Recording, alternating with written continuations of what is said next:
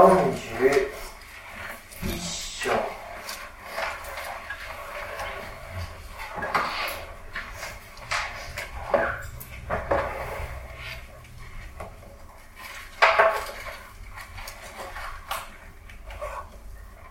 これまでのところでヨセフがエジプトに奴隷として売られ、えー、そこで主人に仕えてはいなが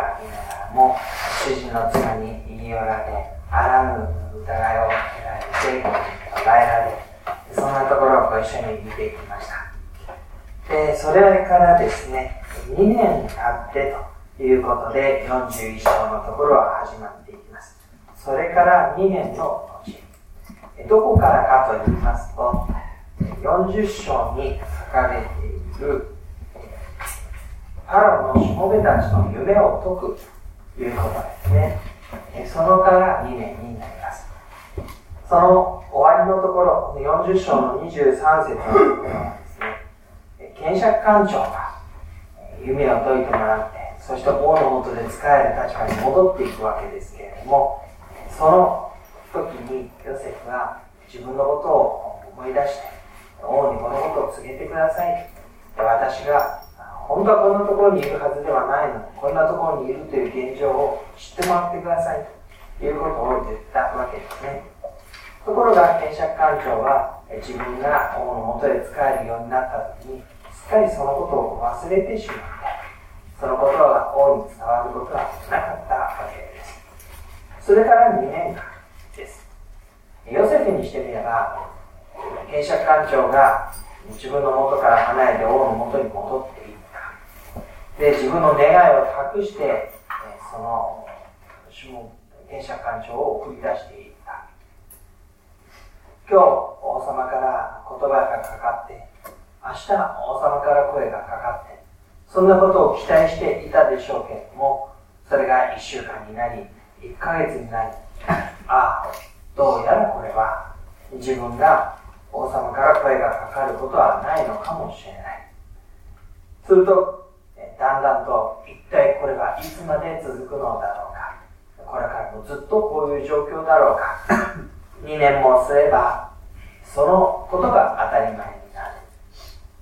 合計ですねエジプトに下ってきてから13年の時が過ぎていきますのでぱり期待はしたけれどもあのいつもと変わらないところに戻っていくのだ。そんな感覚を抱き続けた2年かもしれません。その2年の後にパロが夢を見ます。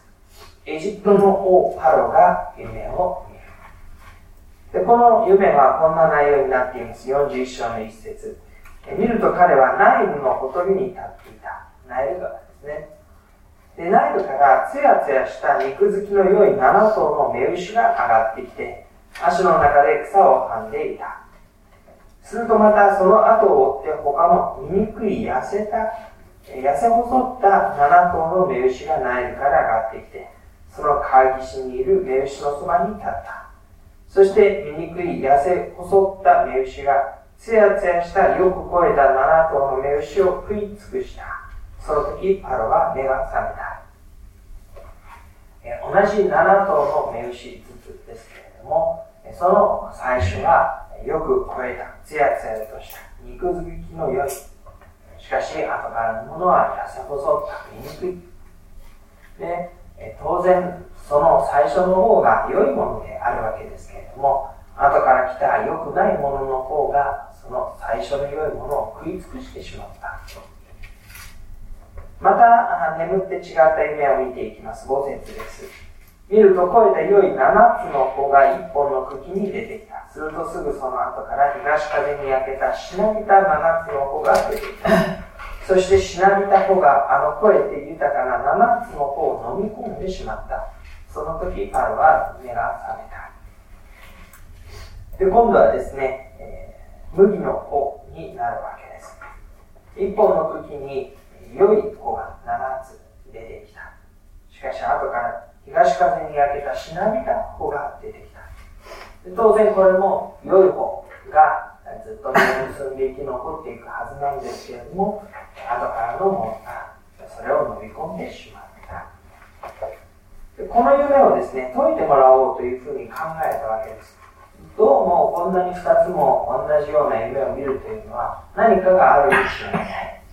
で、それを解いてもらおうと考えたわけですけれども、8節朝になってパロは心が騒ぐので、人をやってエジプトのすべての呪法師とすべての知恵ある者たちを呼び寄せた。パロは彼らに夢のことを話したが、それをパロに解き明かすことのできる者はいなかったと言います。王は非常にこのことを気にかけていましたで、夢を解くことができる者たちを全て呼ぶということをします。ここには呪法師、知恵のある者たちというふうに書かれています。呪法師という不思議な力を持つかのように思える者たち、あるいは知恵のある者というのは、その世の中の事象を読み解いて王に進言できる、そういう立場の人になります。そういう者たちを呼んだけれども、誰もこの夢を解き明かすことができなかったというんです。さあ、一体これはどうしたものだろうかというふうになっていたところに、例の検釈官長がパロのところに現れます。で検釈官長というのは、食事のたびにこう杯を差し出す役割ですけれども、それは、ただ単に食事の時の一番目に杯を出すという以上の役割を担っていました。つまり、王様が何かを判断しようとするとき、決断をしようとするときに、その相談相手になることができる、信頼されている一番近くにあるものという、そういう立場です。その検釈官長が、王様が夢のことで惑っていて、そして誰も解き明かすことができないという知らせを聞いて、困り果てていくのを見て、はたと思い出したわけなんですね。そして検釈官長はパウにこう言います。私は今日私の過ちを申し上げなければなりません。でこの言葉というのは、少し彼のことを思い浮かべてみると、非常に勇気のいる言葉だっただろうと思われます。かつて王の怒りを買って僕に投げ込まれた、その検釈官長です。ですので、王の前にミスをすること、王の怒りを買うことがどれほど大変なことであるか、その失敗を一度しているものとしてよく分かっていたはずです。にもかかわらず彼は自分の非を認めて、そして王の前に私が夢を見た時にそれを解いてくれる人がいたんだということを言うわけなんですね。で、この時王にとっては何が彼の過ちなのかというのはよくわからないことです。というのは彼は王様に対して過ちを犯したというよりは、えヨセフに対して自分がしてもらったことへの応答ということを怠ったそういう過ちだったからですでそのことを認めて検釈官長は王に実は自分が僕にいた時に自分の夢を解き明かしてくれた人がいてでその人の、えー、その元の通りになったんだということを告げますでパロは14節使いをやってヨセフを呼び寄せたので、人々は急いで彼を地下牢から連れ出した。彼はひげ剃り着物を、ひげを剃り着物を着替えてからパロの前に出た。ふうに書かれています。彼はヨセフを呼び寄せるということをします。今僕にいたヨセフに、ようやくこの時、お声がかかるわけですね。そして、かつて夢を解いた時のように、夢を解くようにというふうに言われます。15節パロはヨセフに言った。私は夢を見たが、それを解き明かすことが、解き明かす者がいない。あなたについて言われていることを聞いた。あなたは夢を聞いてそれを解き明かすということだが。ヨセフはパロに答えて言った。私ではありません。神がパロの繁栄を知らせてくださるのです。ここでヨセフは獄から呼び出され、着替えをして、オン前失礼のないように出て、そして夢を解き明かすことができるそうだね。言われたときに、はい、私は夢を解き明かすことができますというふうに言わなかったんですね。で自信がなかったからではなくて、確かに私は夢を解き明かすことができる。しかしそれは私の力によってではなくて、神様が私に与えてくださったものによってである。そのことを言いながら、神がパロの繁栄を知らせてくださるのです。というふうに言いました。で、ヨセフという人物が、あの、もともとの家のところで、夢を見たんだ言ったときに、自分に向かって、兄たちの束がお辞儀するとかですね、父母を含めて太陽を起こした月が自分を拝むんだとかですね、そういうふうに言った時というのは、中心にいたのは彼なんですよね、ヨセフなんですよ。自分が中心にいて、そのことについて拝む、ひれ伏す人々というのに、まあ、自分が喜びを覚えて、そしてそのことの中で歩んでいた。でもこの13年の時を過ごす中で、決して彼自身の力で、彼自身の能力、魅力で人々を従えて、歩むことができないという立場に追い込まれ続けてきました。彼はもちろんもともとの家では恵まれた状況にあって父の優遇を受けていてそれは兄たちを従えるということもまた考えうる状況ではありました。でもエジプトに来て主人の行為も愚か。あそこで全てのものを剥奪されるようにして奥に入れられてい望みをかけたところも夢破れてそしてずっとそこで使えてきた。自分がいくらどんなにしても自分を取り巻く状況の中で自分の状況自分の置かれている境遇が変えられない。ということを嫌ということを味わってきたわけです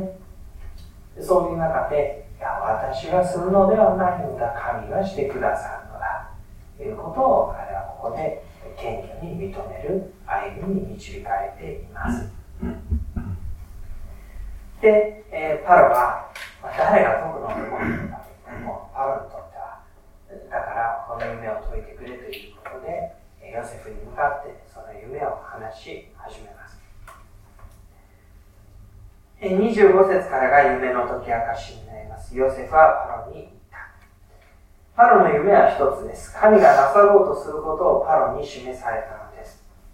7頭の立派な目牛は7年のことで、7つの立派な穂も7年のことです。それは一つの夢なんです。その後から上がってきた7頭の痩せた目牛、痩せた醜い目牛は7年のことで、東風に焼けたしなびた7つの穂もそうです。それは飢饉の7年これは私がパロに申し上げた通り、神がなさろうとすることをパロに示されたんです。今すぐエジプト全土に7年間の大豊作が訪れます。それからその後、7年間の飢饉が起こり、エジプトの地の豊作は皆忘れられます。飢饉が地を荒れ果てさせ、この地の豊作は後に来る飢饉のため、後もわからなくなります。その飢饉は非常に厳しいからです。夢が二度パロに繰り返されたのは、このことが神によって定められ、神が速やかにこれをなさるからです。と解き明かしたわけですね。神がこの地に向かってなさろうとしておられることが示された。7年の豊作があり、7年の飢饉がある。それは確かに確実に速やかにこの地に訪れようとしている。それが夢の解き明かしだで、えー、その後、ヨセフは続けてこういうふうに言います。33節。それゆえ、今、パロは、悟って知恵のある人を見つけ、そのものをエジプトの国の上に置かれますように。でここからは夢の解き明かしではなくなるんですね。夢の解き明かしに基づいて、実際にパロがどんな風に歩めばいいのかということをアドバイスしていく、進言していく、そういう言葉が続いていくようになります。で、えー、この一人の人を立てて、そしてですね、国中に監督官を任命するように行動を起こすように。一人の人を立ててそのもとにそのことを司る者たちを置いてエジプトの7年の法則豊作の間に備えをしておくように。豊作の年のすべての食料を集めてただの権威のもとに町々に穀物を蓄え保管をさせる。その食料はエジプトの国に起こる7年の飢饉のための国の蓄えとなさいますように。この地が飢饉で滅びないため飢饉の豊作の7年の間に食料をきちんと貯めておいてそして飢饉の7年の時にそれを小出しにしながら民の生活が守られるように国としてこれをしっかりと実行することによってこの金、豊作ということを最も良い形で乗り切ることができる。そのことをパロに告げたわ。ただ単に夢だけではなく、夢の結果どうしたらよいのかということをヨセフは告げて。すると、パロはですね、そのことの計画を非常に良いものと思いました。そして、38節神の霊の宿っているこのような人を他に見つけることができようかそして彼をエジプトの国の大臣というくらいにつけていきます41節さあ私はあなたにエジプトの全土を支配させようそこでパロは自分の指輪を手から外して、それをヨセフの手にはめ、天布の衣服を着せ、その首に金の飾りをかけた。そして自分の第二の車に彼を乗せた。人々は彼の前でひざまずけと叫んだ。こうして彼にエジプト全土を支配させた。彼が自分の手にはめていた指輪ですね。それは印、印となっていて、その印を持って交付していく文章が全国的に効果を持つわけです。その権限をヨセフに譲りま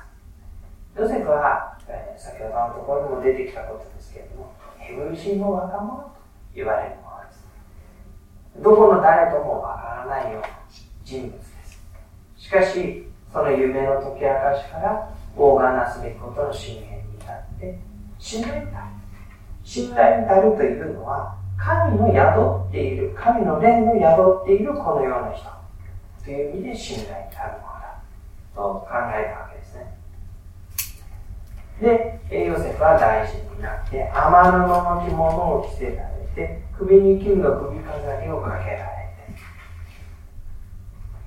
て、ヨセフという人物については、時折この洋服の描写ということが出てきますね。父親のもとに行った時には長,、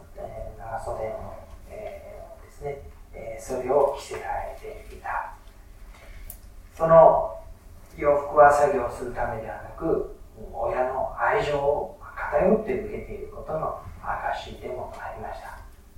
そこからエジプトではおそらく最初は働くための普段になっていったでしょう。僕にいれば僕にいるにふさわしいような服になっていったでしょう。しかし、王の前に出るというので、家を沿ってですね、身支度を整えて、それで出てい王の前に来た時よりも、さらに良い天布の服を着せられて、エジプトの大臣になっていくわけですね。父親のもとでの、その長袖の服から、今、王のもとでの首の飾りをつけた余るもの服とヨセフは着るものを変えられていきますでそれはそのままヨセフの立場の変更ということを表していくことになります。彼は誰に仕えなければいけないのか。そのことが順繰り順繰りに変わっていくわけですね。父親に仕えていた時がありました。主人に仕えていた時がありました。僕の長に仕えていた時がありました。今や王に仕えていくことになります。その中でどのような権限を与えられてきたのかも変わってきました。で、今、彼は指の指輪をして王の印の指輪を持って大きな大きな権力を握って天の服を着てこの王座に迎え入れられていこうというわけです。この導かれていくところをご一緒に見ながらきっかけということを考えてみたいと思います。それから2年して帝釈官僚が王の夢の時に進言したのでというのがきっかけでした。そのきっかけということを考えてみるとあの時は実を結ばなかったという経験があるわけですね。で同じものを持っていて同じ人で同じように心がけていながらあの時はまだでも今やもうそういうことは起こりうるんだということを私たちは知っておくことが大切かと思います。私がこう歩めば自動的に神様はすぐにこうこういうふうにしてくださる信仰の歩みがよく整っていれば立派であれば私がそこに見合うように努力をすれば必ずそういうふうになるかというふうに言うといや実はそうではないということを私たちは知っておきたいと思うんです。聖書の出来事はいかにもというものが多くて人々が神に立ち返ると神が良いものを持って約束してくださって導いてくださる。私たちの歩みが元に戻ればあるいは回復すれば良いものであれば神は私たちの歩みを良いものとして回復してくださいでもそうとばかり言えない時も結構しばしばあるということですね。これが自分の歩みが身を結ばないことがあり得るということを知っておきましょう。でえー、自分の歩みというのが実を結ばないと言いましたけれどもその自分の歩みというのは一体何かと言いますと神から与えられているものを用いる歩みなんだということなんですよねヨセフは人に取り入ろうとして語句の中で使い続けたりあるいは王様の前に媚びを売ったりしようとしたわけではありません。その時その時々に与えられた自分のなすべきことをしっかりそのまましていた。ということに過ぎないでしょう。そのことを周りの人々は改めて認めて大切な役割を任せたりまたここで言うように大抜擢をして国の大臣に任じていたりそれは彼から彼が求めて彼が画策をしてそのゆえに実現したことではなくてヨセフが言う通りにこれは神から出たことであってそして神がパラの範囲を知らせてくださるのだ。私がするのだけれども私だけがするのではなくて神が私を通してなさることなのだ。ということですね。でそういう歩みを彼はエジプトに来てから13年の間ずっと続けてきたわけです。どこにあっても使い続けてそのところで与えられてそのところでの機会を生かし続けていくことをしてきたわけですね。でも13年間その結果を待ちわびつつも何も起こらない日を過ごし続けてきたわけです。だから彼は一生懸命やりながらまだこのものをなお向こう側に待ち望んで歩んできた。与えられた機会をことごとく生かしながら。でもその結果が出ない時にもまうことなく引き続いてこのことを通して、えー、ヨセフはやがて導かれていくことになるわけです。で、彼が大臣にまでなっていきましたから、じゃあこれは、ややっぱりハッピーエンドで。ほら、聖書は、結局なんだかんだ言ったって、え神に立ち返ってやっていく人のことを優遇され、導かれ、特別な取り扱いを受けるように、そういうふうに書いてあるんだ。まあ、そういうふうに見ることもできたのではないかと思うんですね。でも、えこどの部分で私たちがそれを、まあ、結末が来たというふうに思うかによってハッピーエンドがどうなのかというのは随分違っていると思います誰にとってのハッピーエンドですか？誰にとってどの期間の中でのハッピーエンドですか？ということですねでどうしたって私たちはこの自分の思い描ける範囲の例えば3年後5年後ぐらいの、まあ、一番いいシナリオを描いてそれが私のハッピーエンドだと考えますねでもヨセフにとってはおそらく思いがけない形で声がかかるそして思いがけない形で王の前に招かれでも彼のしていたことは変わらないことで与えられた夢の解き明かしをし続けてきた。でそのことを用いられて彼はエジプトの大臣になった。この時点まででハッピーエンドでしょうか。しかし神のストーリーはまだまだ続いていきます。この後兄弟たちとの和解があります。兄弟たちとの和解というのはヨセフにとっては必ずしも嬉しいことばかりではない。さまざまな思いが生き巡るそういう状況の中にあってまだ続きがあるわけですね。そしてさらにより歩みへと導かれるでもヨセフの歩みが終わっていく時にですねイスラエルは結局エジプトで奴隷の身として430年が使えるようになっていくわけなんです。でそれをヨセフの歩みの結末と関連づけて考えるとヨセフの歩みというのは必ずしもイスラエルにとって良い歴史をもたらしたのかというと結局エジプトでの奴隷生活の始まりを、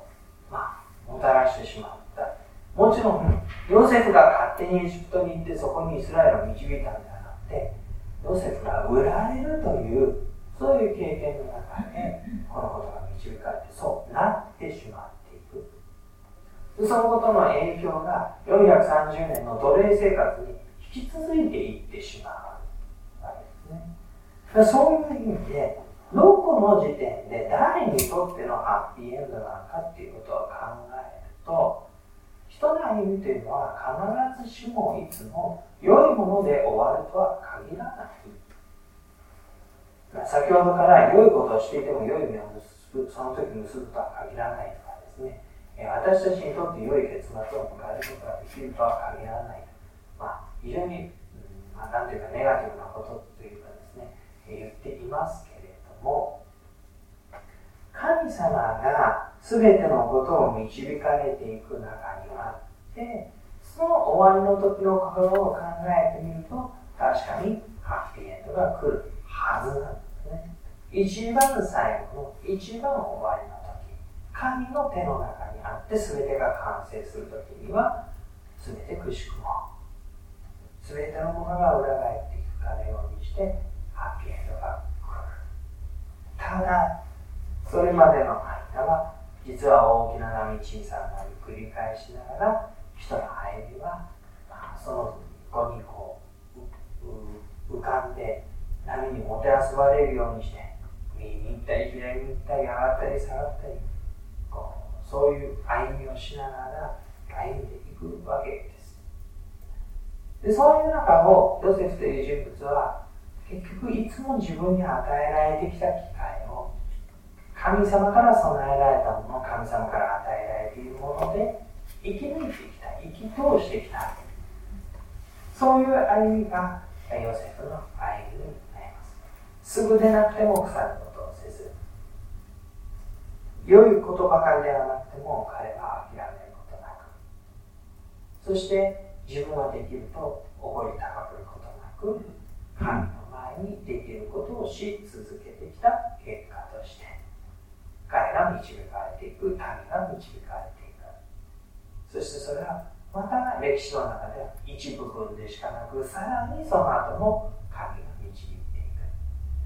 私たちの歩みも同じで私たちにとって人生80年、100年という長いように見えるその生涯。いい時もあれば悪い時もあり、そして、え波の上に浮かんできてですね、えー、穏やかに歩みを進める時もあれば、波に沈んで溺れそうになる、そういう時もあり、そういう中で私たちの歩みはなお導かれていく。機会を与えられたもので歩み通していくばかり私たちの歩みを通して神様が宮沢を行われる。私たちはそのことを期待して歩みたいと願います。そしてこれからの歩みを本当になお神様が導いてくださるようにと期待して祈って